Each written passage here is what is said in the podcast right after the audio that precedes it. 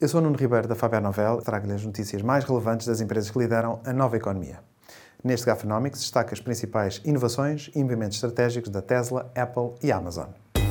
Gafanomics. Nova economia, novas regras.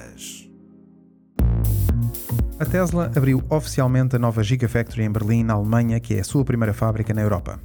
Os primeiros carros produzidos nesta fábrica foram entregues aos clientes na inauguração, com direito a uma dança, como já é habitual, de Elon Musk. A expectativa é que sejam produzidos 500 mil veículos por ano nesta nova Gigafactory para responder à crescente procura na Europa.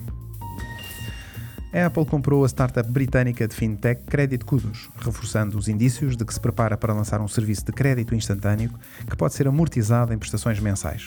A solução Software as a Service da Credit Kudos permite uma rápida avaliação do risco em pedidos de crédito que utiliza algoritmos de inteligência artificial para analisar as informações bancárias dos clientes. Até agora, a Apple já permitiu pagamento a prestações na compra dos seus produtos em pagamentos com o cartão de crédito que lançou nos Estados Unidos em parceria com a Goldman Sachs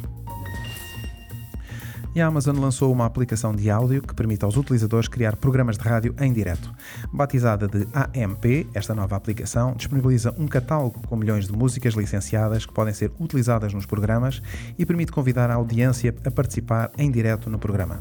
Disponível para já em versão beta apenas nos Estados Unidos, a AMP marca a entrada da Amazon no mercado de conteúdos de áudio ao vivo. Super Toast é um projeto editorial da Faber Novel que distribui o futuro hoje para preparar as empresas para o amanhã.